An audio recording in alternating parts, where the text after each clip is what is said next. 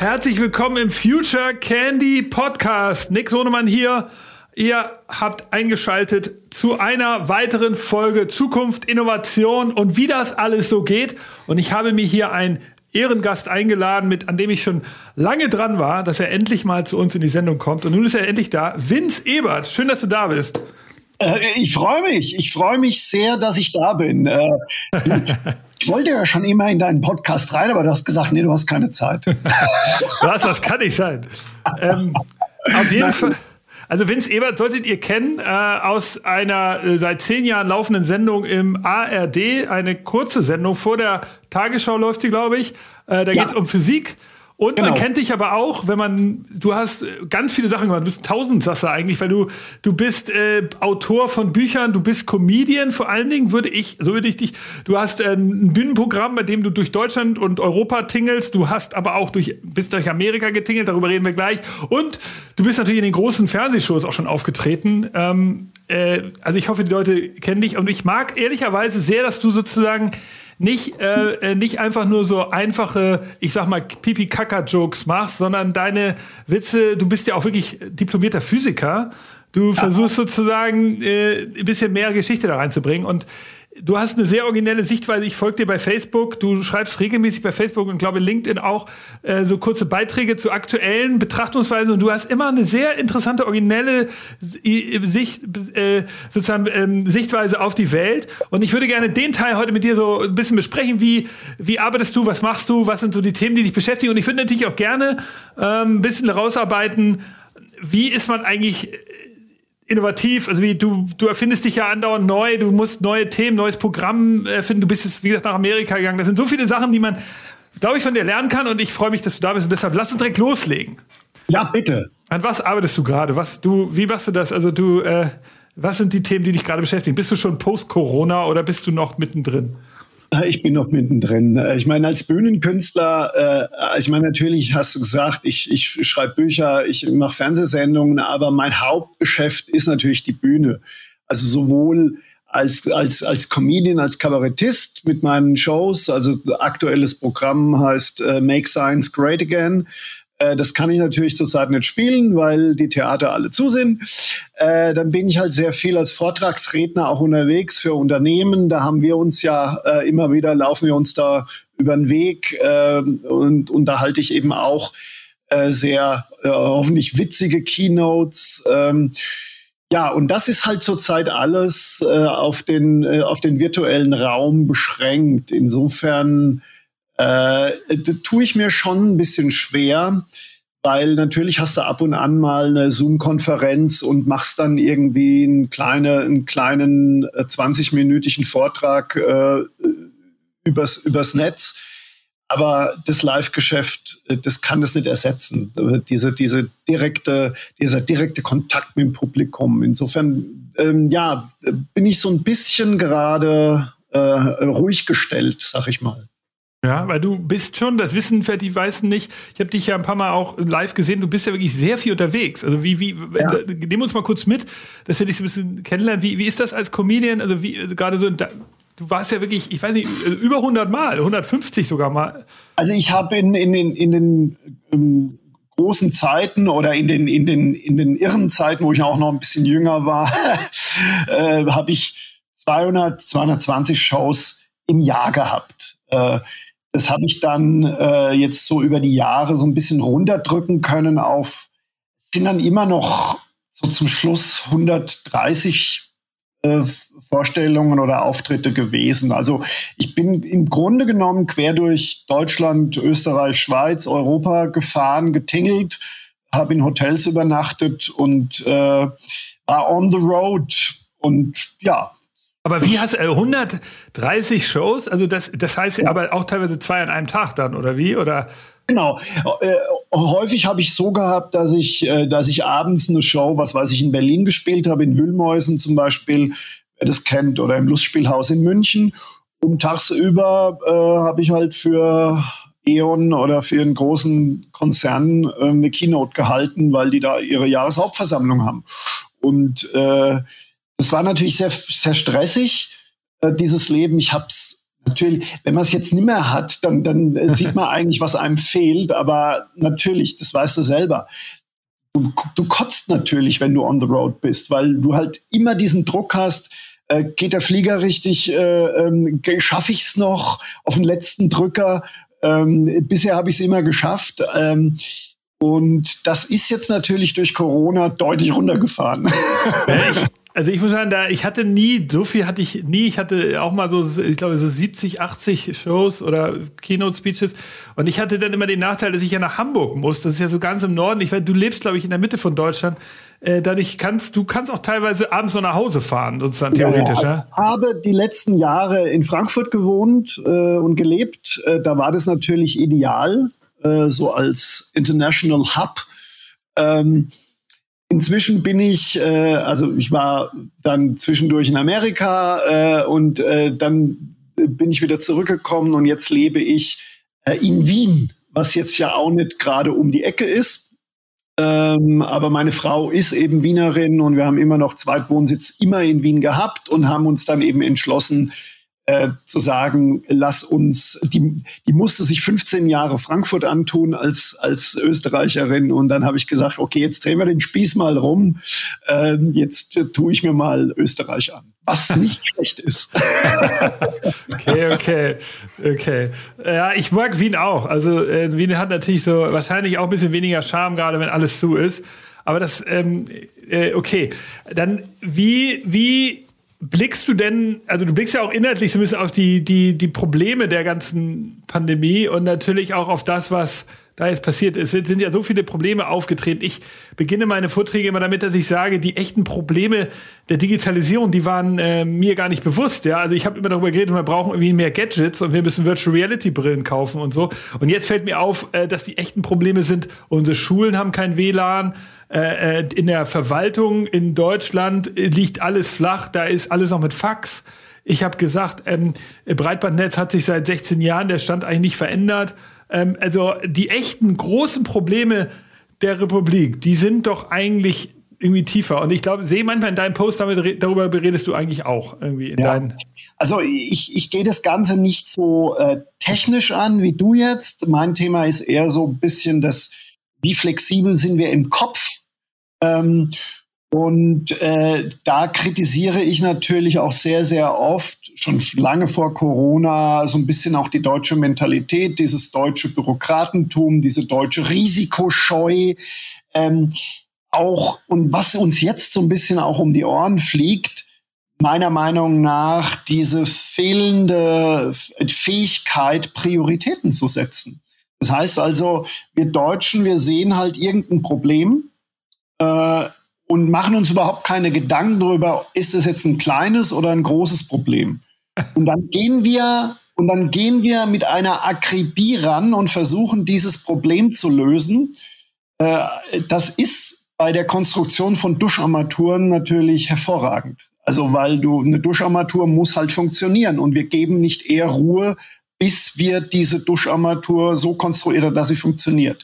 Da sind wir perfekt im Problem lösen. Aber wenn du halt so eine Situation wie Corona hast oder wenn du generell auch vor Corona schon eine, eine, ganze Volkswirtschaft am Laufen halten musst, dann musst du auch bereit sein zu sagen, okay, das lasse ich jetzt einfach mal laufen.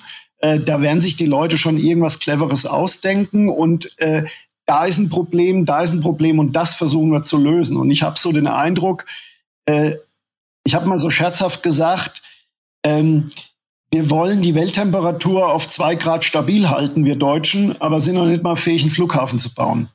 So, also das zeigt irgendwie so ein bisschen diese ganze Diskrepanz. Und da plädiere ich ja immer dafür, äh, flexibel im Kopf sein, auch mal fünf Grad sein zu lassen, wenn es sein muss, und eben ganz klar Prioritäten zu setzen. Was ist jetzt das Wichtigste? Und was kann man vielleicht nach hinten schieben?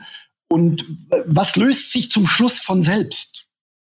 Ja, okay. Also hast du da jetzt irgendwas, also du hast jetzt ein paar Sachen erwähnt, wo, wo fällt es dir am meisten auf? Also also äh, ich meine, während Corona ist uns das jetzt allen klar ge geworden. Also dass man, dass man natürlich versucht, äh, da, äh, ich, es ist natürlich auch ein Problem im Föderalismus. Du hast halt irgendwie diese ganzen Bundesstaaten, jeder macht seine eigenen Regelungen und äh, das, dadurch funktioniert das halt alles irgendwie nicht, weil jeder irgendwie eine andere Regelung hat und jeder versucht, die halt so akribisch durchzusetzen. Äh, und dann fährst du irgendwie von von Köln nach Düsseldorf und hast wieder eine komplett andere Regelung. Und das macht die Leute wahnsinnig und das lähmt das System. Und ich glaube, das ist schon typisch deutsch. Das also ist so dieser Perfektionismus, der so in uns drin ist ähm, und der uns gerade das Leben schwer macht. Ich glaube, das ist echt so. Diese deutsche Kultur, die wirklich geniale Maschinen bauen kann und im Detail versessen ist, wirklich alles zu Ende denkt, die ist halt mit so einer Pandemie komplett überfordert. Da, wo du agil sein musst, wo du schnelle Entscheidungen äh, treffen musst, wo du sagst, pass auf, was ist jetzt wichtig, womit, genau wie du sagst, da, da, das merkst du auch, also wenn du dann bei Impfstoffen erstmal der Ethikrat gefragt werden muss, ob die Priorisierung aufgehoben wird und wenn bei jeder Impfdose da so ein Arzt dabei sein muss, während in Israel und in den USA die Impfungen sozusagen im Supermarkt erfolgen, mal so ganz plakativ ja. gesagt, da fragst du dich, ey, schick doch den Leuten ein YouTube-Video, wo die Risiken erklärt werden, so ungefähr. Mach doch irgendwas einfacher, schneller. Nein, da muss immer ein Arzt ja. dabei ja, sein. Das ist dieses Ding, ja, dieses Ethikrat, ich finde, der Ethikrat ist so symptomatisch für das, was was bei uns falsch läuft leider manchmal. Gerade, also zumindest in solchen Problemen wie der Pandemie. Ey. Ich gebe dir vollkommen recht. Ich hatte vor zwei Wochen ein, ist ein ähnliches Thema, eine, eine, eine Zoom-Konferenz. Da habe ich auch einen kleinen Vortrag gehalten über das Thema autonomes Fahren. Und man kann das quasi auch über, äh, genau exakt auf das Thema Impfen äh, äh, übertragen. Da ging es irgendwie darum, naja, in Deutschland verunglücken pro Jahr 3000 Menschen tödlich bei einem Verkehrsunfall. Von diesen 3000 sind 80 Prozent dieser Todesfälle sind aufgrund von Alkohol, zu schnellem Fahren, äh, äh, zu dicht auffahren, äh, riskante Fahrweise. Äh, das ist ein Code bei einem autonomen Fahren, ein Algorithmus, der sagt, äh, wenn das Auto dann selber fährt, fahr nicht besoffen, äh, äh, fahr nicht zu dicht auf und äh, halte dich an die Verkehrsregeln. Das heißt, durch autonomes Fahren würden von heute auf morgen äh, 80 Prozent von 3000 sind 2400 Leute nicht sterben. So, und da wird aber jetzt ein Ethikrat äh, äh, befragt, der klärt, was wäre denn, wenn irgendwann mal der Fall auftritt, dass äh, das Auto entscheiden muss, fährt er jetzt die Oma um oder das Kind. Also es wird ein Fall konstruiert, was wäre wenn. Und gleichzeitig lässt man 2400 Leute sterben, weil man diesen Fall noch nicht klären kann. Das, das meine ich mit typisch deutsch. Diese Nullrisikomentalität, ein Problem in seiner Gänze zu lösen und überhaupt nicht zu verstehen, dass man dadurch vielleicht ein anderes Problem erschafft, äh, das viel größer ist. Aber wie machst du das? Also deine Art und Weise ist ja so ein bisschen, ich sag mal, ich, also ich weiß jetzt nicht, ob das stimmt, aber du, Loriot äh, war ja auch ein extrem guter Beobachter. Du bist ja auch so ein Beobachter und, und erwähnst das dann in deinen Geschichten. Und ist das deine Art und Weise, um Leute sozusagen da über dieses Mindset äh, also da, da, dahin zu bringen, ihren, ihr Denken zu ändern? Weil wir bei Future Candy, wir denken, wir treffen ja in Kunden äh, in den Unternehmen dann auch solche Leute, die dann, bei mir sind es dann so Wege wie, die sagen dann, ach wissen Sie, Herr Sohnemann, ich gehe bald in Rente. Ach, Herr Sohnemann, wenn, wann, wenn sich das durchsetzt, dann machen wir das vielleicht. Ach, Herr Sohnemann, ja, das ist ja echt ganz schön, aber das ist doch, äh, ist doch noch ein bisschen früh, ist doch noch Spielerei. Also dieses, diese Urgency fehlt halt auch, sich zu ändern. Ja. So wie, du machst das also über, indem du das transparent machst oder wie? Also ja, also ich mache, mir macht es einen Riesenspaß, ins Unternehmen zu gehen. Ich mache ja immer diese Keynotes, ich mache ja keine Trainings oder sowas, ja, weil ja, das ist ja was anderes. Wenn du dann so eingeladen wirst und dann so Change-Prozesse anstellst, das finde ich ganz schwierig und äh, da sagen ja auch viele Leute, ich mache jetzt seit 20 Jahren Change-Prozesse und wenn man wirklich ehrlich ist, so viel hat sich jetzt auch nicht geändert. also insofern habe ich es besser. Ich werde dann für eine, was weiß ich, für, ein, für einen bunten Abend eingeladen oder für eine Mitgliederversammlung, hau dann 45 Minuten eine Keynote raus, die sehr witzig, aber auch sehr, sehr provokant auch ist äh, und spiele so ein bisschen den Hofner für die Leute. Äh, ich weiß nicht, ob das was bewirkt, ähm, aber es rüttelt auf, es macht mir Spaß. Äh, ich glaube, es macht den Unternehmen auch Spaß. Äh, ob das jetzt einen Impact hat, das kann ich nicht beurteilen. Mhm. Ähm, aber äh, es macht mir Spaß, dass die Leute vielleicht einen Gedanken, den sie noch nie gedacht haben, einen Perspektivenwechsel, den sie noch nie hatten, dass sie den in diesen 45 Minuten zum ersten Mal denken. Und äh, insofern, äh, ja, ist das, das ist mein Tätigkeitsfeld und das, ja. das das ist ja auch witzig. Ich meine, es ist ja auch wirklich, ich glaube, das ist eine super wichtige Aufgabe, weil ich behaupte ja, wir kommen in den nächsten 20 Jahren auf, auf so einen Strukturwandel zu. Also die europäische Wirtschaft, jetzt nicht nur Deutschland, muss sich neu erfinden, sonst werden wir marginalisiert werden von den Chinesen. Beispiel für mich ist immer BYD, einer der größten chinesischen Autohersteller, verkauft aktuell noch gar keine Autos außerhalb von China. Der verkauft nur in China. Aber die werden irgendwann, Warren Buffett ist mit 6% an BYD beteiligt. Warren Buffett, ich bin mir ganz sicher, die werden international verkaufen. Und dann ist natürlich die Frage, was, also das, so, das ist ja nur ein Beispiel von vielen, was passiert mit Volkswagen. Also es wird sich noch was ganz Krasses in der Welt verändern und wir müssen in, in Europa einfach nachziehen. Und da kommt so ein Strukturwandel. Die Wirtschaft muss sich digitalisieren, die, die Verwaltung hatten wir schon, Schule und so weiter. Und deshalb ist das ganz wichtig, dass man dieses Mindset äh, lostritt. Weil die Leute, die heute das Sagen haben, sind ja die, die vor, keine Ahnung, äh, ja, die, die jetzt 50 sind oder die 60 sind, jetzt, die jetzt Entscheidungen treffen können, die im Vorstand sitzen, die jetzt sozusagen nochmal alles bewegen können. Und die sind natürlich, äh, haben diese Urgency einfach nicht. Und da ja. weiß ich nicht, wie, deshalb ist das cool und wichtig, dass, es so, dass, dass, dass du darauf aufmerksam machst. Aber ich, wir brauchen einfach noch mehr Leute, die das machen. Es gibt noch zu viele Bewahrer auch. Ja, ja. Ähm, ich meine, es, es, ist natürlich auch ein zweischneidiges Schwert. Wenn du halt äh, so ein Konzern wie VW oder wie Audi oder BMW bist und halt seit 30, 40 Jahren äh, Geld druckst mhm. mit diesem Geschäftsmodell. Und dann kommt, kommt da so ein Elon Musk daher äh, äh und du überlegst, scheiße, äh, wir müssen uns jetzt verändern, aber äh, weil ich meine, natürlich kann man jetzt sagen, die müssen jetzt alles auf eine Karte setzen, aber es, es, es fällt Unternehmen, die natürlich ein Geschäftsmodell haben, das funktioniert, immer wahnsinnig schwer, dann auf einmal bei einem Strukturwandel sich zu verändern. Das ist, das kann ich schon auch verstehen.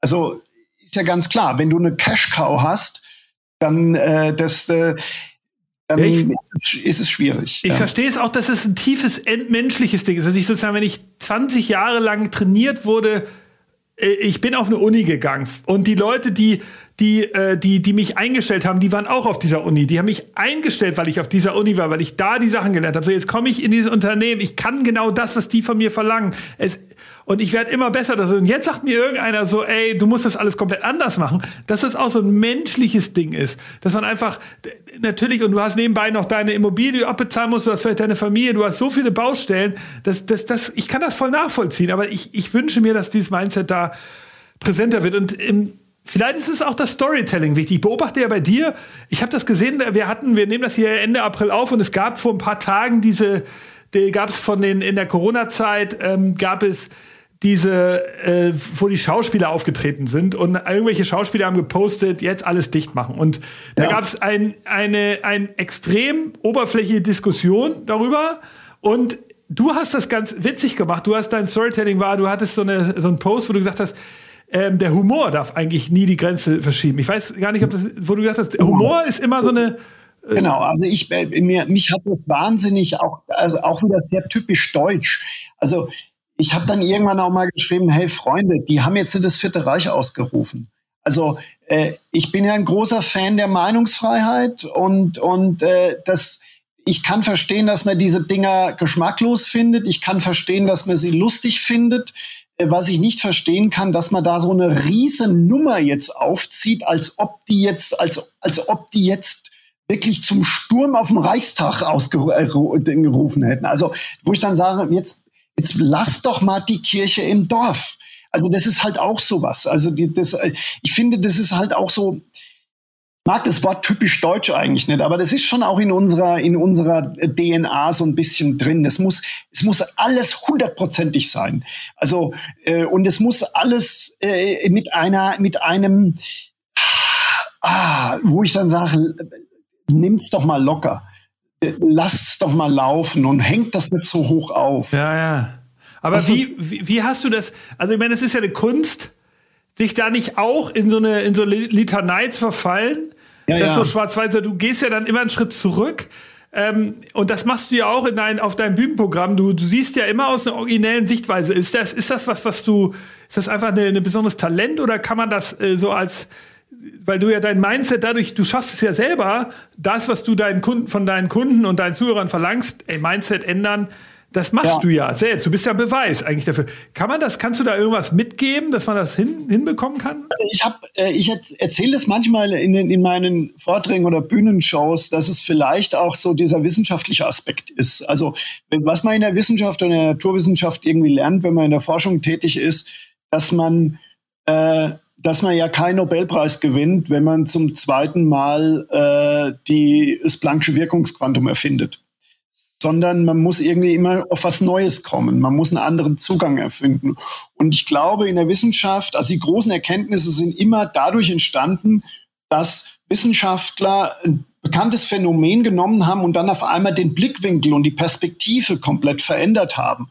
Und durch diesen Perspektivenwechsel äh, auf eine ganz neue äh, Erkenntnis gekommen sind.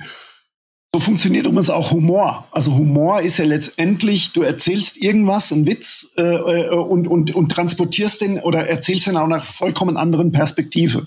Also zwei Kolibakterien kommen in eine Bar. Sagt der Barkeeper, tut mir leid, wir bedienen keine Kolibakterien. Sagen die zwei, wieso bedienen? Wir arbeiten seit Wochen bei dir in der Küche.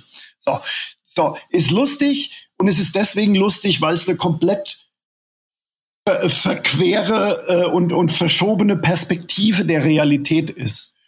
Und so baue ich auch oft meine Witze. Und ich glaube, das ist auch was, wo ich, mit dem ich auch ans Leben rangehe. Wenn ich jetzt irgendein Phänomen oder einen Aufreger höre, dann, dann, dann versuche ich, muss ich mich teilweise auch zwingen, weil ich habe ja auch zu vielen Dingen eine, eine Emotion mal einen Schritt zurückzutreten, mal um das Problem rumzugehen und zu sagen, kann man das nicht vielleicht auch aus einer anderen Perspektive sehen?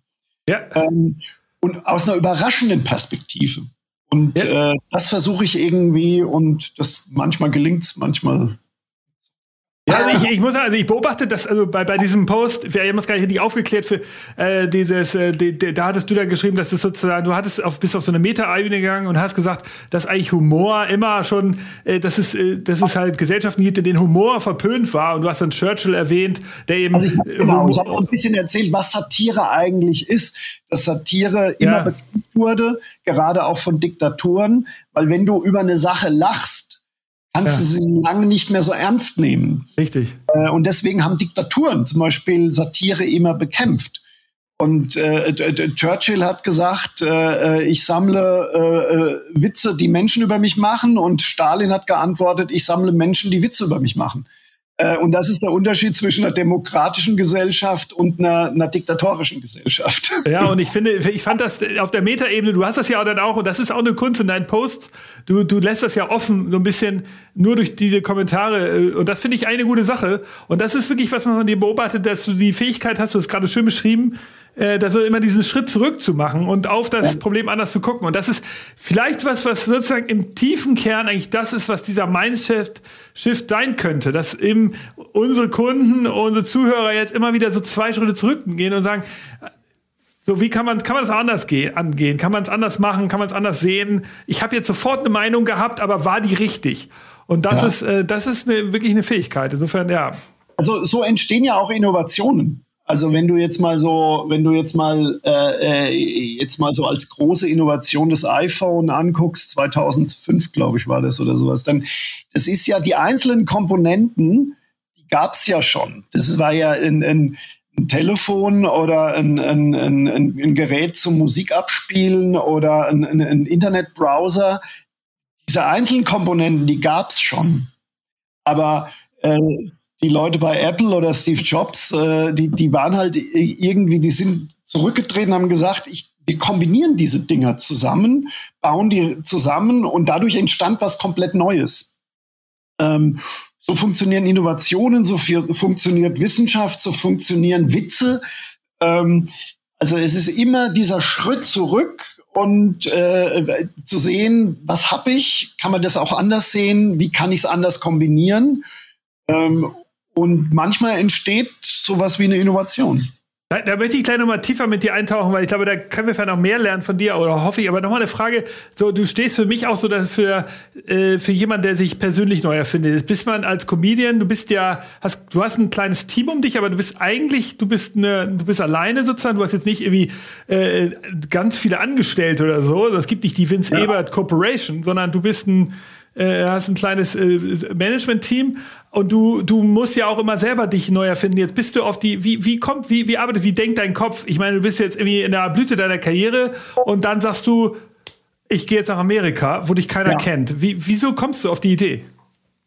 Also äh, Amerika hat, also ich bin äh, im Juni, Juni 2019 rübergegangen, wollte ein Jahr bleiben, bin dann Corona bedingt musste ich äh, äh, im äh, Ende März sind wir dann zurückgekommen, meine Frau und ich.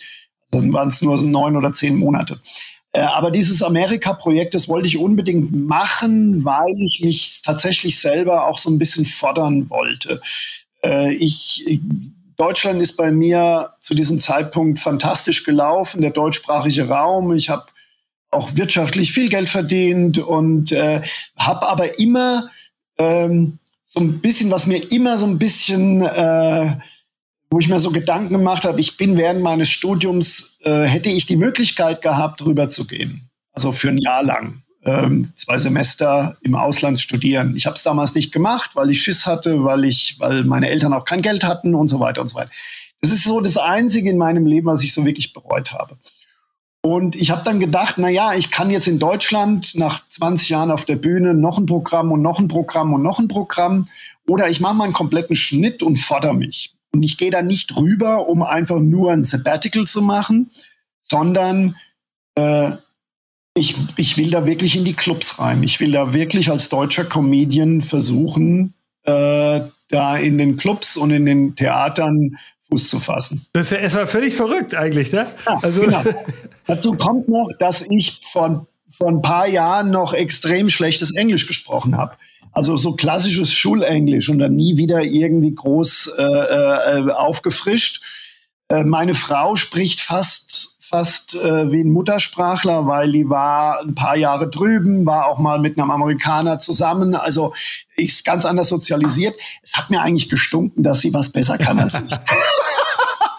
Klassiker. So. Und deswegen habe ich mir gesagt, und es war immer peinlich, wenn wir weil wir haben in Wien eine große Community, die international ist. Und es war mir immer zu blöd, wenn man dann auf einer Party rumsteht und man fühlt sich so alle reden Englisch und man steht so dumm daneben und, und überlegt, ach, was heißt jetzt nochmal äh, das Wort und, und man wird immer, äh, immer schweigsamer. Und deswegen habe ich gesagt, ich will besser Englisch lernen. Ich will und ich will mich fordern. Und das Beste ist, rüberzugehen und mich auf die Bühne zu stellen und riskieren, dass die mir äh, irgendwie eine Flasche an den Kopf werfen. Und also habe mich da wirklich in dieses Risiko begeben. Ich muss dazu sagen, dass ich natürlich schon vor Amerika äh, Testläufe gemacht habe. Ich war am, im Fringe Festival in Edinburgh ein Jahr vorher und habe da gespielt. Ich war immer mal, bin nach London gefahren, habe in ein paar Clubs gespielt, habe immer so kleinere Auftritte auf Englisch gehabt. Okay, aber, aber das hast du geplant. Also das war schon in der, mit dem Hinterkopf, dass du nach Amerika gehst. Genau, also, ja, ja. Das war okay. so ein richtiger Plan, zu sagen, ich, ich will das probieren. Und ich meine, das Thema Wissenschaft bietet sich natürlich an. Die Sprache der Wissenschaft ist Englisch. Ähm, das, das war, genau. Und dann waren es, und, und äh, ich, ich kürze es jetzt mal ab. Es hat super funktioniert. Weil natürlich äh, dieses Klischee, da kommt jetzt ein Deutscher mit einem deutschen Akzent.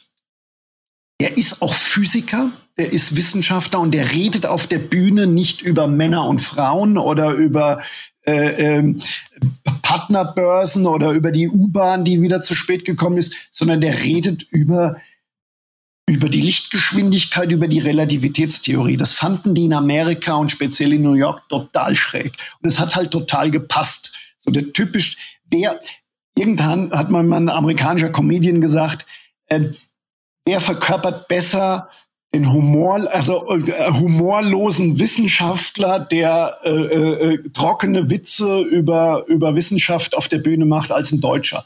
Das hat wie die Faust aufs Auge gepasst. Und äh, ja, dann habe ich das eben gemacht. Und habe mich da wirklich in, sprung ins kalte Wasser. Oh, oh, wow, wow. Und, und äh, also das ist ja wirklich irre. Du bist ja auch rumgereist, ne? Also das war ja. Genau. Also ich war natürlich Homebase war New York, aber äh, das hat sich dann irgendwie relativ schnell rumgesprochen. Du, da ist ein Deutscher, äh, der, der da in New York in den Clubs spielt und dann kam ich irgendwie in Kontakt mit, mit der deutschen Botschaft. Dann haben die gesagt, wir machen ein paar Veranstaltungen in Kooperation mit den Amerikanern. Dann kam die, die, die, die, die deutsch-amerikanische Außenhandelskammer. Und dann war ich in Silicon Valley und habe da ein paar Auftritte gehabt. Ich war in Washington, D.C.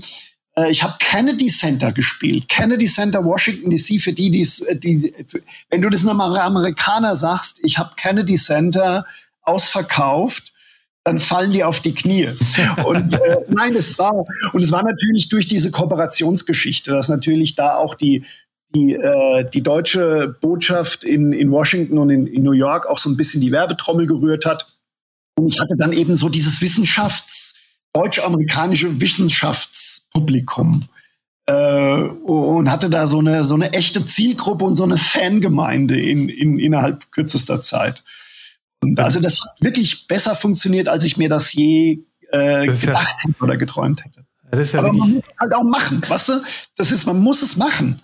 Es hätte auch in die Hose gehen können. Ja klar, also ich meine, da gibt es ja wahrscheinlich viele, die sagen, oh Gott, aus Angst oder Comfort Zone sagen so, ey, pff. und ich meine, die Geschichten, ich vermute mal, du hast ja das neue Programm jetzt wegen Corona wahrscheinlich noch gar nicht so oft getestet oder du arbeitest wahrscheinlich noch dran, aber da ist ja. wahrscheinlich Anekdoten aus den Erlebnissen da jetzt auch wieder einfließen. Klar. Also die neue Show heißt Make Science Great Again. Ja, äh, und, und da erzähle ich halt sehr viel über Amerika, über meine Erlebnisse, aber natürlich auch sehr, sehr viel über das Thema Wissenschaft. Also wie geht, wie gehen Amerikaner, wie geht diese amerikanische Mentalität mit, mit Innovationen, mit Forschung, mit Wissenschaft um, mit Bildung um, äh, wie gehen wir Deutschen um, was ist besser, was ist schlechter, also so einen kleinen Kulturvergleich auch. Ähm, ja. Ja, witzig. Und, ähm, und aber waren das ganz kleine Clubs wieder am Anfang? Ähm, du Kennedy Center ja, jetzt. Das waren am Anfang diese klassischen, wenn du mal in New York warst, die klassischen Stand-up-Clubs. Die sind ja alle mehr oder weniger, haben die eine identische Größe, sind meistens so 200 Leute, meistens irgendwo im Keller.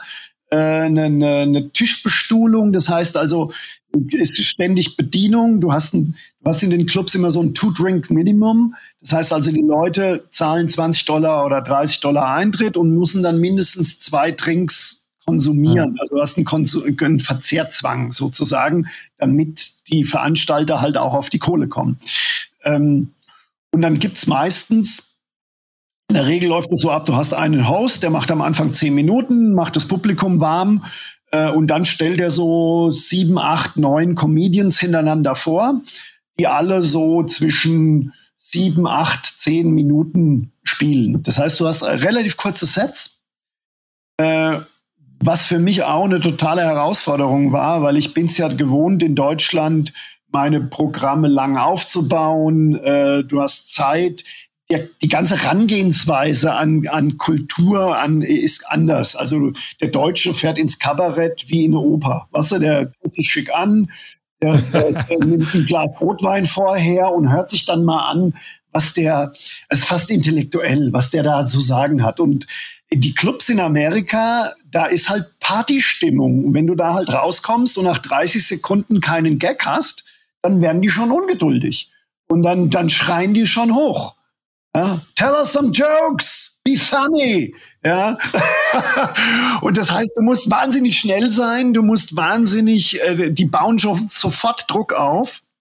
Und du kannst innerhalb von deinen sieben Minuten äh, zumindest mental sterben. Wenn du. Ja. Okay, aber ähm, und jetzt, jetzt vielleicht noch, das ist ja, also das ist ja Wahnsinn. Und gibt diese Clubszene, gibt es in Deutschland gar nicht mehr so stark. Es gibt den Quatsch Comedy Club in Deutschland. Ja.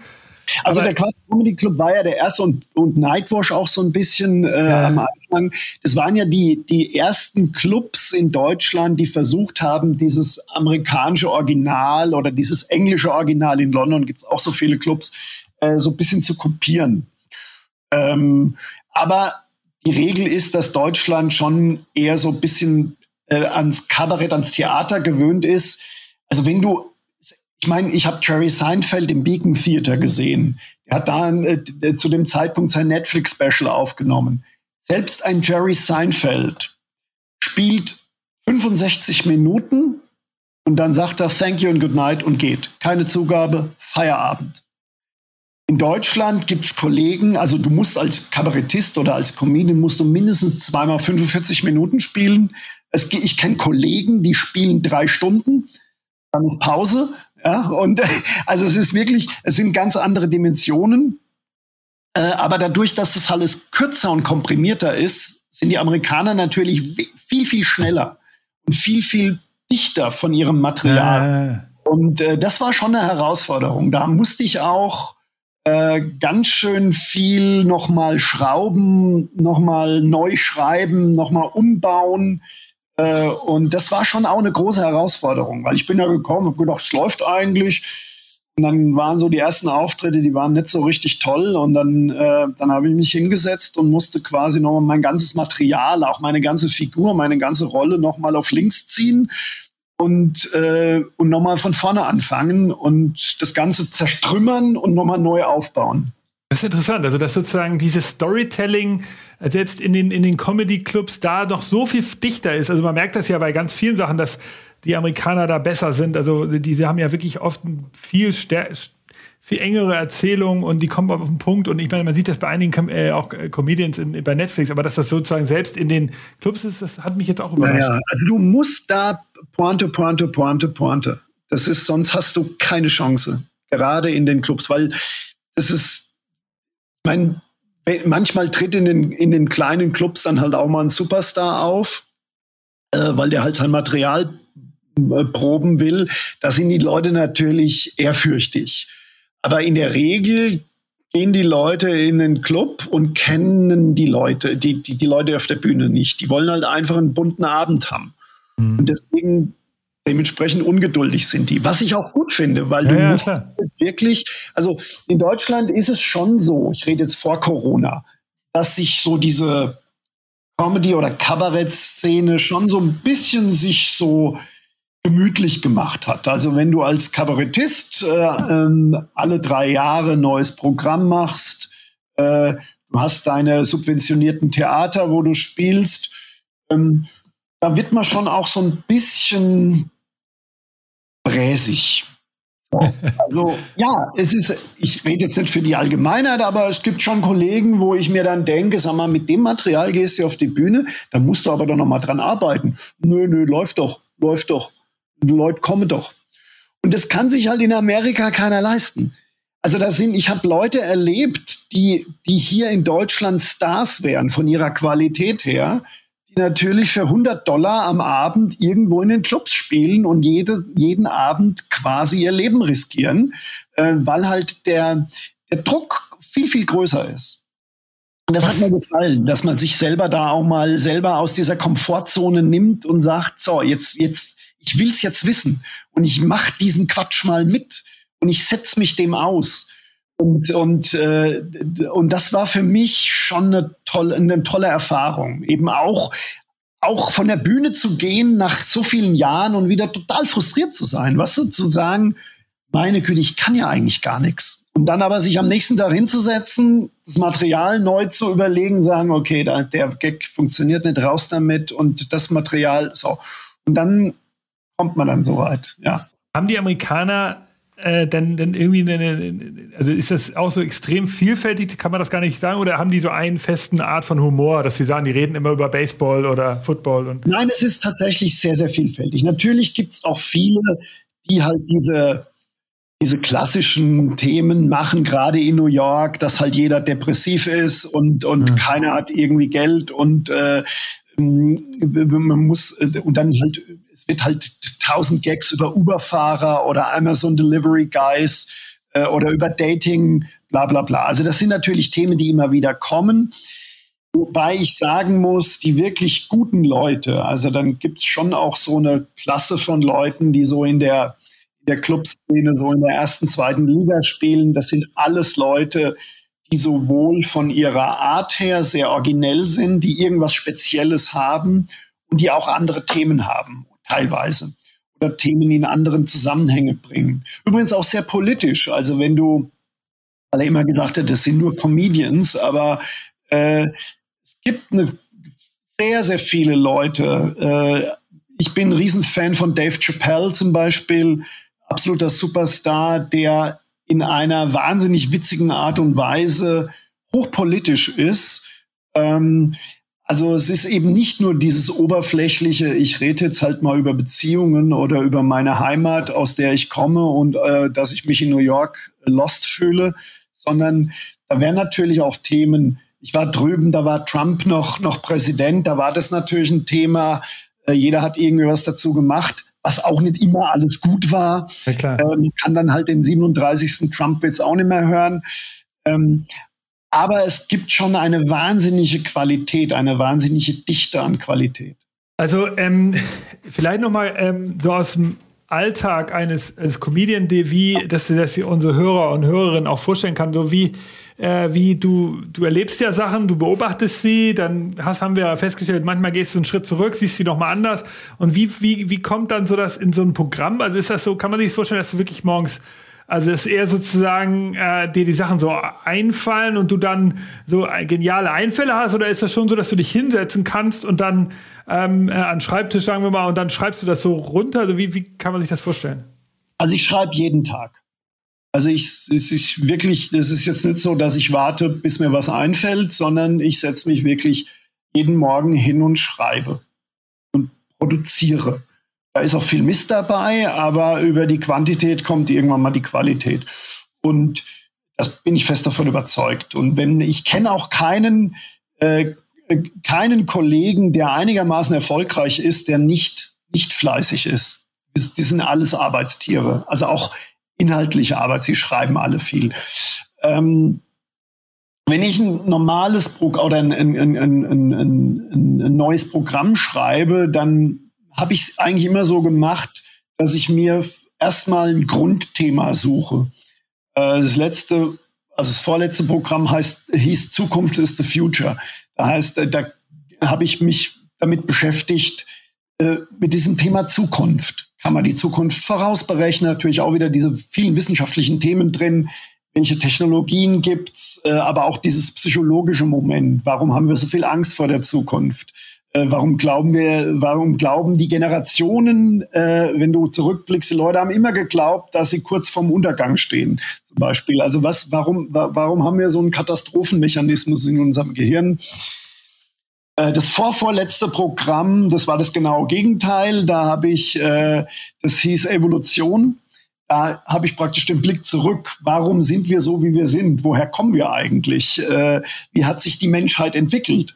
Ähm, also ich habe immer so große Themen, äh, die ich dann aus allen Blickwinkeln äh, betrachte und aus allen äh, Themenbereichen mir dann was zurechtbastel und der rote Faden ist eigentlich immer das Grundthema. Und das muss natürlich so groß sein, dass man da 90 Minuten lang drüber reden kann, äh, ohne dass es langweilig wird. Also ich würde jetzt kein Programm über Zierfische machen, weil da ist nach fünf Minuten wahrscheinlich alles gesagt, außer ein paar Zierfischfans, die würden dann natürlich zwei Stunden.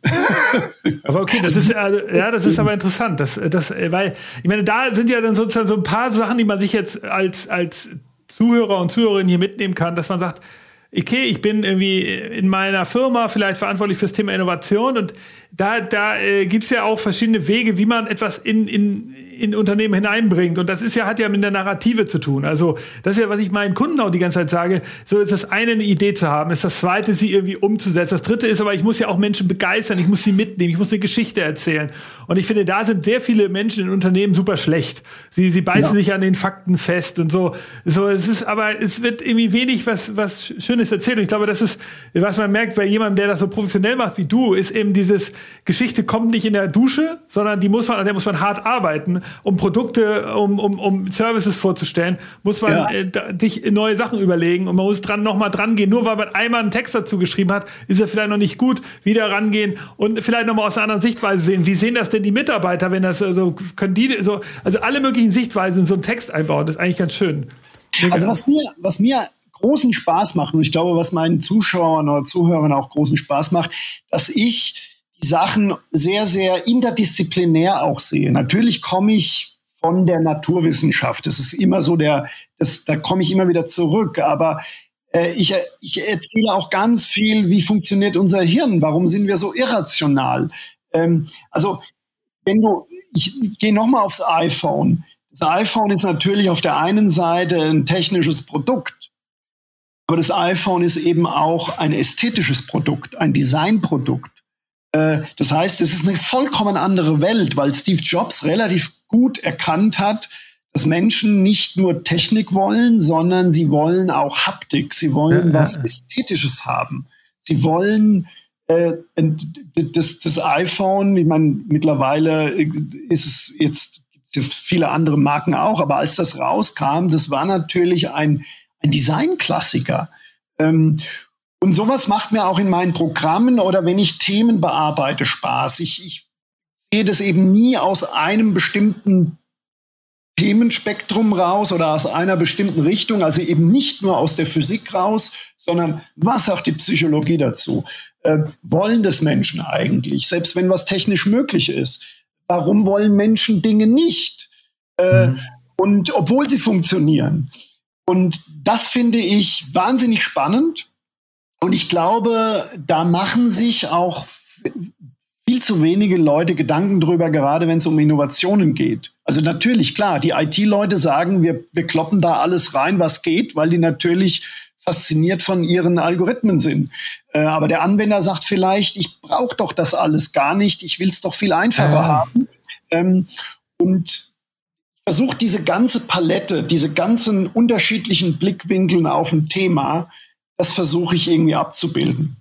Das ist, das ist echt, ich glaube, das ist, ist eine besondere Fähigkeit, weil das ist ja das, was ich behaupte, für, die, für, die, für den Strukturwandel wichtig wird, was Unternehmen können müssen, dass die Mitarbeiter eben immer äh, anders auf die Sachen gucken. Das habe ich ja schon mehrfach gesagt, aber es gehört auch eine gewisse Fähigkeit, der, also wenn ich das so überlege, dass du das schreibst, du, du setzt dich jetzt morgens hin, du schreibst da was und dann äh, fällt dir aber am nächsten Tag auf, wenn du das nochmal liest, dass das irgendwie nicht so gut ist. Das ist ja auch eine gewisse, du bist ja selbstkritisch auch sehr stark. Also das ist ja auch ja. eine, das musstest du das lernen, also oder ist das oder weil, weil ich meine, das ist ja auch mühsam wahrscheinlich, die alten Sachen nochmal durchzugehen. Also ich, also ich glaube, dass ich ein sehr uneitler Mensch bin, was äh, äh, also ich, man sagt immer im, im, im, im, äh, im, Com im Comedy-Bereich, sag mal, kill your darlings. Das heißt also, wenn du an irgendeinem Gag hängst, den du persönlich super gut findest.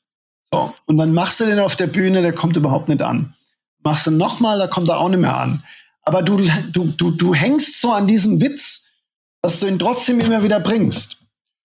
Und das ist ein Riesenfehler, weil du natürlich, weil es an dein Ego geht einfach ein Gag, den du selber magst oder auch denkst, wow, das ist brillant, aber der kommt halt nicht an. Der Kunde möchte es nicht.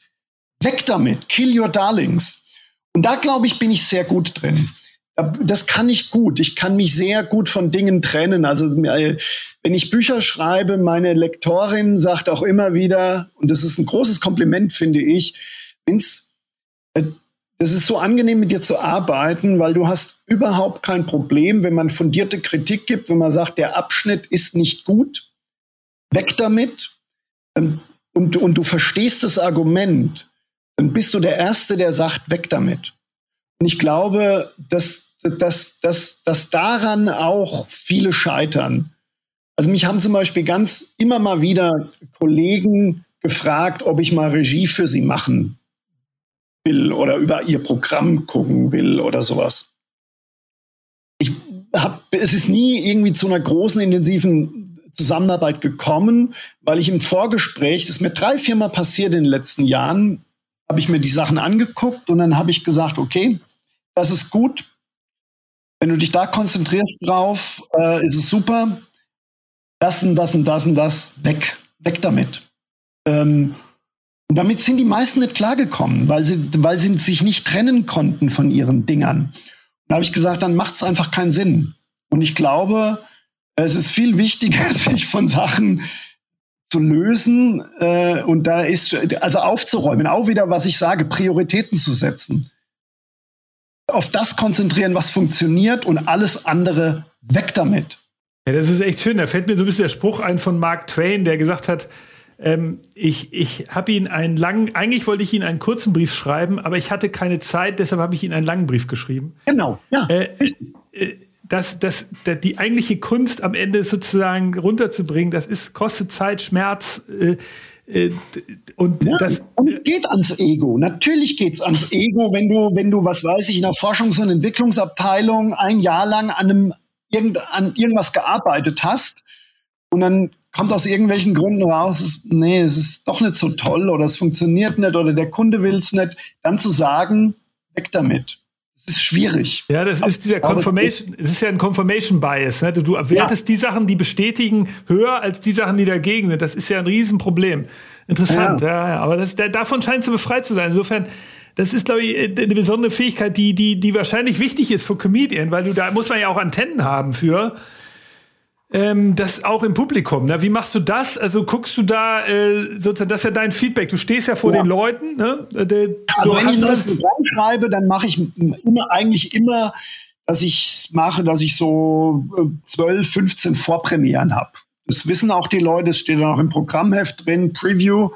Äh, dann wissen auch aber, die Leute. Aber da bist du äh, unter dem echten Namen oder als Pseudonym? Genau, nee, nee, nee, nee. Dann, das, da, da, so, dann äh, gehe ich da hin und dann wissen aber auch die Leute, meist, meistens mache ich dann das in den kleinen Theatern, aber das finden die Leute großartig, wenn sie so das Gefühl haben, sie sind bei so einem Entstehungsprozess gerade dabei. Und für mich ist es tatsächlich ein Entstehungsprozess. Bin dann, man, meistens schreibe ich dann, was weiß ich, wenn ich für 90 Minuten schreibe, schreibe ich meistens zwei Stunden, dass ich sagen kann, okay, eine halbe Stunde kann ich auf jeden Fall schon mal rauskürzen. Und dann nehme ich die raus, die am wenigsten gut funktioniert hat. Äh, und so versuche ich mich praktisch von Vor zu Premiere zu Vor zu Premiere immer mehr das Ding zu verdichten, umzuschreiben, Sachen wegzustreichen. Und idealerweise ist es dann zur Premiere so eingedampft und so fertig. Manchmal auch nicht, manchmal braucht es dann halt auch ein bisschen länger, äh, aber es ist zumindest zur Premiere so fertig, dass es den Leuten immer auffällt, dass da Längen drin sind.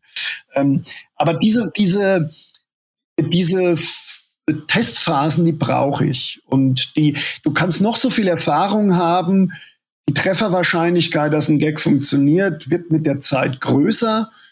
Aber mir passiert es immer wieder, dass ich was schreibe und finde das großartig und es kommt überhaupt nicht an. Oder umgekehrt, du schreibst was und denkst, naja, bringst es halt mal, es wird so eine laue Nummer sein und auf einmal lachen sich die Leute tot. Und äh, also das ist, das ist dieses überraschende Moment, das ich auch, das ich auch toll finde, weil du das, das und, und da ist die Comedy halt wirklich gut. Du kriegst halt dieses direkte Feedback. Das ist zwar brutal, aber es ist halt auch toll, weil du halt sofort darauf reagieren kannst. Am nächsten Abend schreibst es halt um und machst es anders. Ja, ich glaube, das ist, das ist echt, da steckt eine Menge drin, was man auch übertragen kann auf so einen Produktentstehungsprozess. Genau. Ähm, ehrliches Feedback aufnehmen und, und sofort ändern können. Das ist ja auch in so einem Innovationsprozess drin. Ich, bei dir ist es natürlich wirklich äh, live auf der Bühne und äh, ich meine, bei Produktinnovation ist ja so, da testest du ja auch. Also da ist viel Ähnlichkeit. Insofern ist, glaube ich, kann man da eine Menge mitnehmen. Also in, im, im Silicon Valley zum Beispiel machen die das ja auch. Also die, die, die bringen ja äh, innerhalb von acht Wochen bringen die eine neue, eine neue App auf den Markt und die wissen natürlich ganz genau, drei, vier Features gehen, der Rest ist irgendwie noch so lala, äh, aber das kriegen wir dann schon hin. Wir kriegen das, wir bringen es erstmal raus und dann korrigieren wir nach.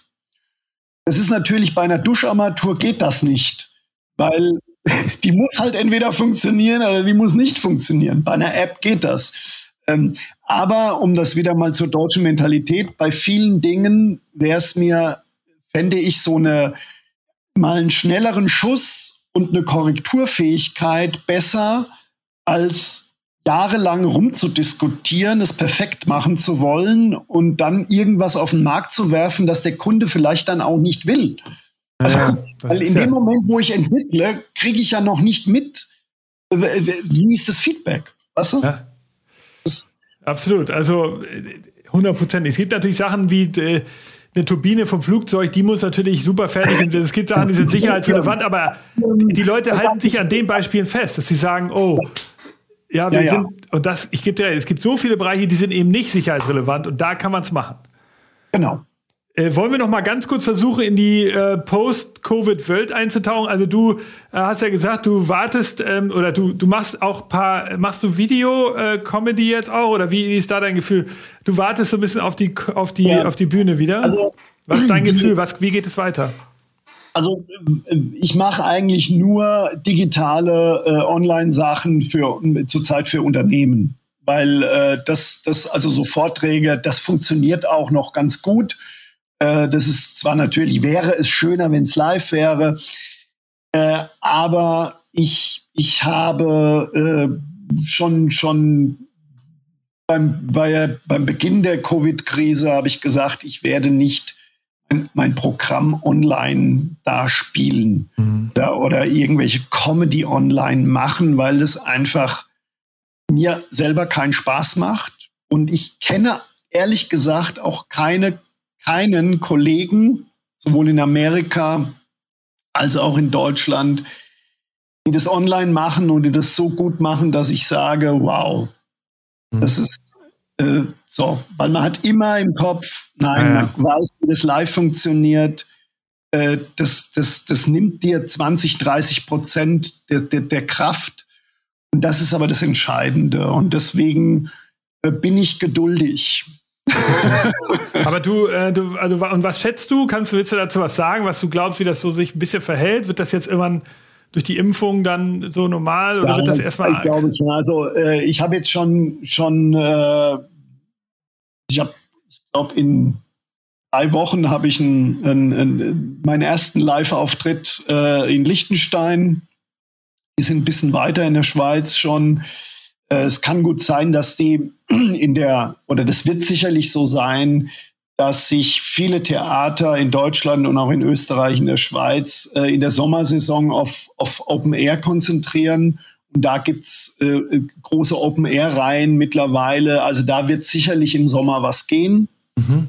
Äh, und so wie es gerade impftechnisch aussieht, äh, ist ja auch tatsächlich absehbar, dass zum Herbst hin äh, anscheinend dann doch äh, sowas wie eine Herdenimmunität irgendwie da ist. Also wenn das in diesem Tempo dann weitergeht, das ist zwar jetzt langsam angelaufen, aber es sieht ja jetzt dann doch relativ gut aus. Mhm. Geht zwar immer noch zu langsam, aber bis Herbst ist ja auch noch ein bisschen länger. Also ich glaube, dass da wieder ein bisschen was, was, was geht. Ja, also vor allen Dingen, es gibt ja jetzt viele, die sagen, diese hybriden Events kommen. Also die, die Hybrid ist ja nicht definiert, da gibt es ja alle möglichen ja, Sichtweisen, aber was die damit meinen, ist ja, dass man irgendwie Teil der Leute vor Ort hat.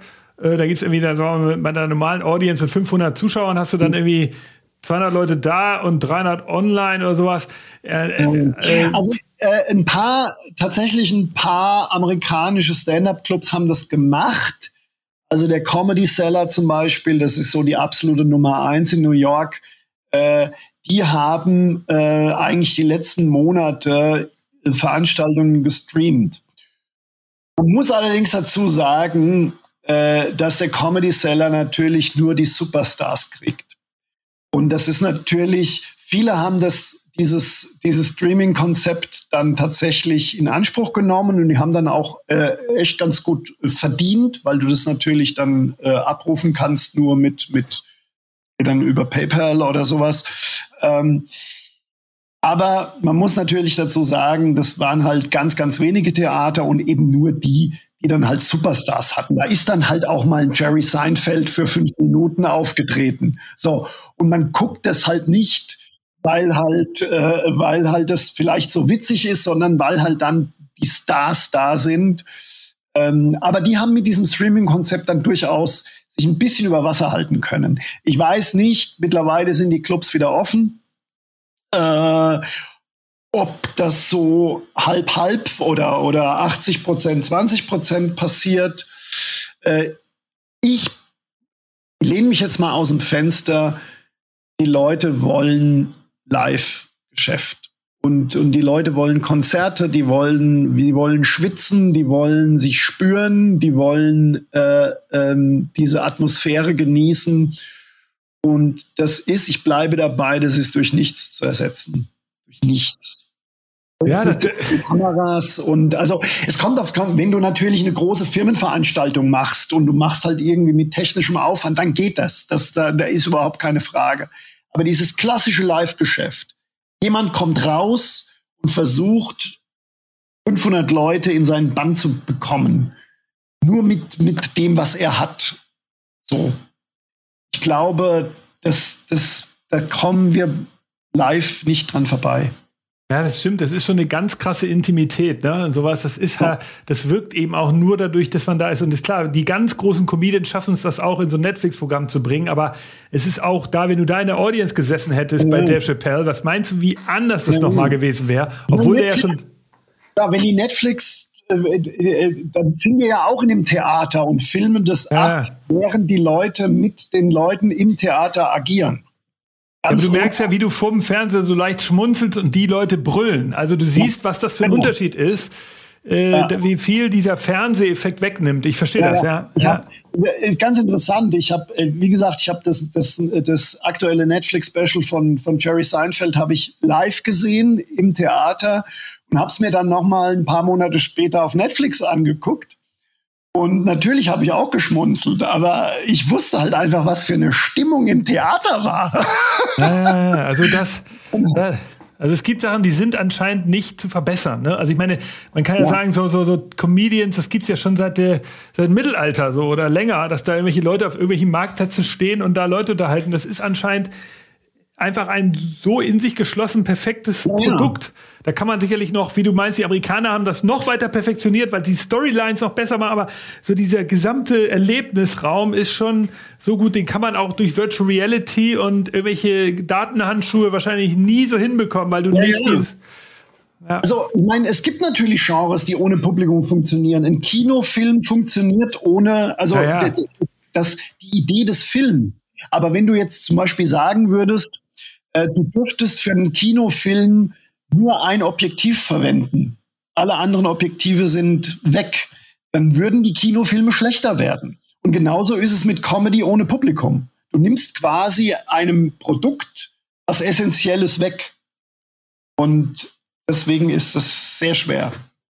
Wow, ja, das ist interessant. Also ich, ich muss sagen, du, ist echt, äh, du, du bist ja sozusagen jetzt ein bisschen anderer Gast hier in meinem Podcast als die meisten, weil du ja sozusagen jetzt kein äh, Corporate Innovation Leader bist, sondern aber du, du bist sozusagen, erfindest dich selbst neu, du erfindest kon konstant neue Inhalte und du hast uns ja heute ein bisschen reinblicken lassen, wie du das machst. Also du challenge dich selber, Reise nach Amerika, Du, du bist ganz ehrlich und uneitel in dem Programm. Also das ist ja auch eine besondere Fähigkeit. Das sind ganz viele Sachen, Bausteine, die hoffentlich jetzt hier unsere Hörer und Hörerinnen inspirieren, dass sie sagen, ey, ich gucke mir mal mein Produkt an, mein Marketingtext, die Webseite, kann ich da nicht nochmal anders rangehen und kann man sich nochmal anders machen? Habe ich alle, habe ich, bin ich eigentlich den Schritt zurückgegangen, habe ich alle Sichtweisen gesehen? Also ich habe mich ja, habe das ja auch eben schon gesagt. Also da steckt eine Menge drin. Also ich finde das total interessant, habe hier heute Mengen gelernt von dir. Ja, gerne, gerne.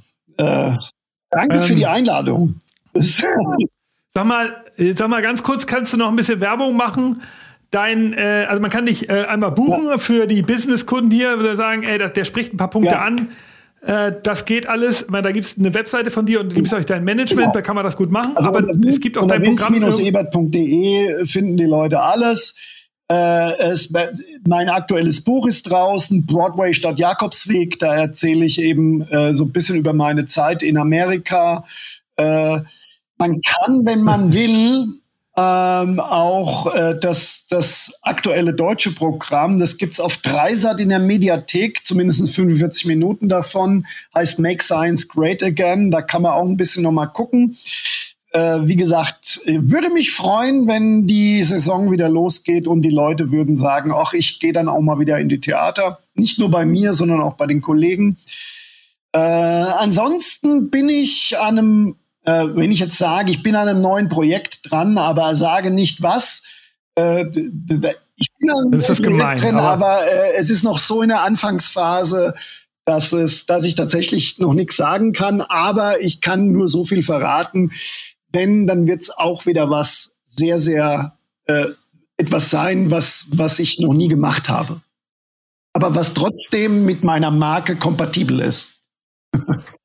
Oh, okay, wir, wir sind gespannt. Noch eine Frage, wie ist das eigentlich mit der Comedy-Branche an sich? Bist du da, also seid ihr da untereinander alle so, dass ihr euch gegenseitig coacht? Also rufst du da irgendwie bei um, irgendjemand an, sagst du, ich habe da eine Idee, was hältst du davon? Und, oder ist das eher so ein, ja, das Es so, ist schon eine, eine sehr egomanische Szene, würde ich mal sagen. Wir kennen ja? uns alle natürlich und, und zweimal im Jahr treffen wir uns bei irgendwelchen äh, Fernsehaufzeichnungen oder sowas. Also die, die, die, das Verhältnis untereinander ist sehr, ist, ist sehr kumpelhaft, sehr freundschaftlich.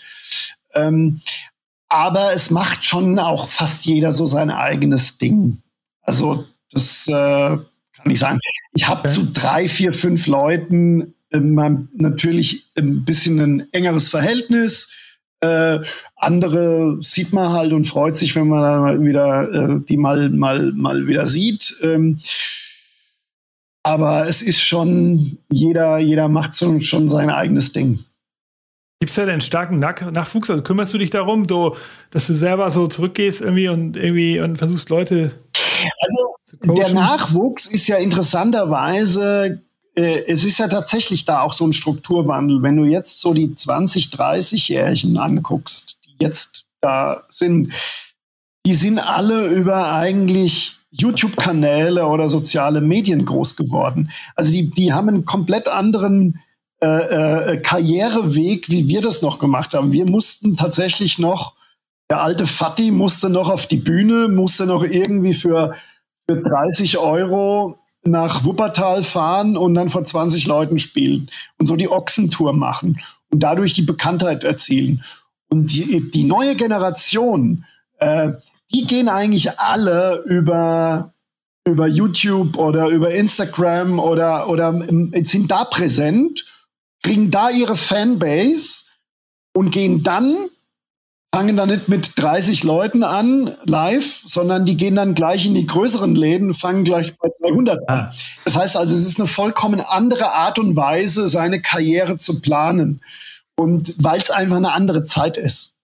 Das ist auch für mich ganz spannend zu sehen, äh, wie dann junge Kollegen ihre Karriere planen. Vollkommen andere Geschichte als, als, als wir jetzt so diese Generation äh, Hirschhausen, Dieter Nuhr, mhm. ich, äh, so diese 50 plus minus Generation.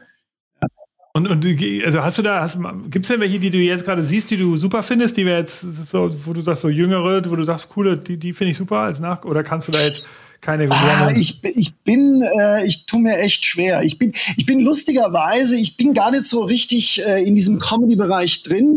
Okay, okay. Ja, ich gucke mir ja. zum Beispiel für andere Sachen an. Ich, ich, ich, äh, also ich bin ein riesen Theaterfan, weil meine Frau ist Schauspielerin äh, und, und vielleicht sind auch meine Programme deswegen so, so, Geschichts-, so Geschichten erzählen mäßig, weil ich, weil ich wahnsinnig viel ins Theater gehe und wahnsinnig viel mir, mir Inszenierungen ah. anschaue.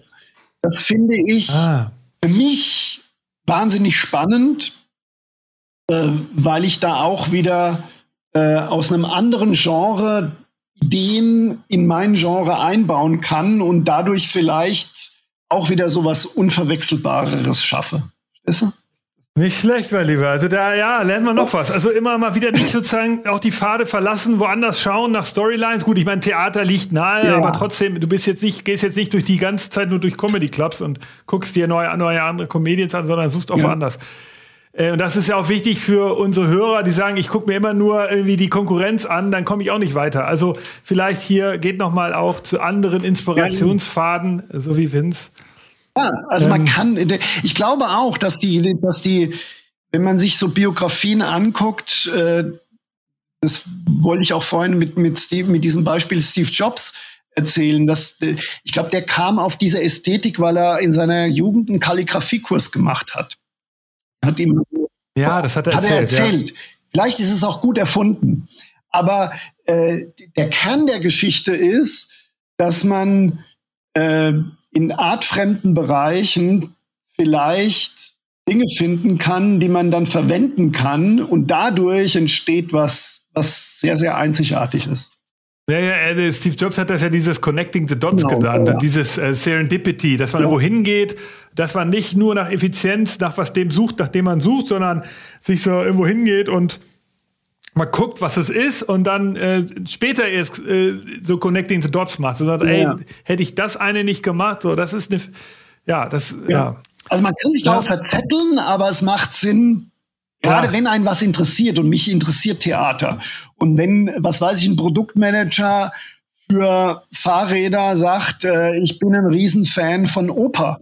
Vielleicht findet er irgendwas, wo er sagt, hey, äh, ich mache jetzt eine Fahrradklingel, die äh, Ja, also ich, ich, ich, nein, ich glaube aber, also wo sich der Kreis schließt jetzt dabei über all diese Sachen, die du gerade als Beispiel übrigens, ist ja, ich behaupte, das Thema wenn du den Strukturwandel angehst, musst du Geschichten erzählen. Du musst Geschichten erzählen als Unternehmen, weil du musst deine Mitarbeiter inspirieren. Du musst sie mitnehmen auf diese Reise. Du musst deine Kunden inspirieren. Es reicht nicht zu sagen, wir machen jetzt einen neuen Service, eine neue App, Produkt XY, sondern du musst auch irgendwie das Ganze in eine Haltung und eine Geschichte einbetten. Und diese Geschichte musst du weitererzählen. Ja. Ein Unternehmen ist mehr als einfach nur ein Logo, eine Webseite, eine App und irgendwie das und eine Telefonnummer. Ein Unternehmen ist eine Geschichte, ist ein sozialer Raum und hat Menschen, die da arbeiten und die alle stehen für was und sie können eine Haltung haben zum Thema Nachhaltigkeit, sie können eine Haltung haben zum Thema Digitalisierung und da drin und man kann die Leute nur nur diese Haltung aus den Leuten rauskitzeln aus seinen Kunden oder aus seinen Mitarbeitern, wenn man man selbst als, als CEO, Gründer oder eine Geschichte erzählt, sagt, Leute, wir wollen dahin. Und dieses Geschichten erzählen ist eine der wichtigsten Fähigkeiten. Und ich behaupte, das wird so wenig genutzt. Und ich habe heute so viele schöne Beispiele von dir gehört. Also ja. Also und vor allem dieses Thema Leidenschaft. Also man spürt, wenn jemand für das brennt, was er tut. Das spürt man. Ich habe gestern einen kleinen Vortrag vor Studenten gehalten. Das war in, im Rahmen von so einer Vorlesung Wissenschaftskommunikation. Und da hat mich eine gefragt, es war ein Lehramtsstudent, da hat mich eine gefragt, haben Sie einen Tipp, was einen guten Lehrer ausmacht?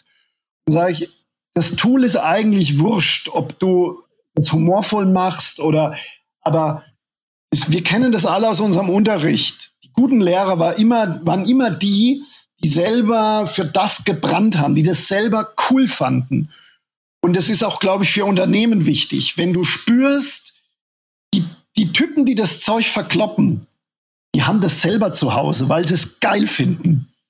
Äh, und die machen das nicht nur, weil jetzt gerade ja, Max schon gesagt hat, äh, ja. musst du jetzt machen. Ähm, also ich glaube, das ist, deswegen sage ich auch, wenn, wenn du Interesse für Oper hast, geh in eine Oper und vielleicht hast du irgendwas, was, was, du kommst auf eine total ja. verrückte Idee und dann ist es aber, dann, dann kommt sie aus einer Leidenschaft raus. Und nicht aus der Marktforschung, die sagt, die Zahlen sagen, man müsse jetzt mehr. Das funktioniert so nicht.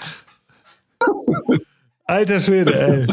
Ja, was haben wir heute für eine Reise gehabt, Vince? Ey, wir waren in Amerika, wir waren in der Oper, wir waren bei irgendwelchen Unternehmen und wir waren bei Open Air Festivals im Sommer 2021. Ähm, und wir waren natürlich dabei, ähm, äh, dass man ganz ehrlich zu sich selbst ist, sich immer wieder kritisiert und verbessert.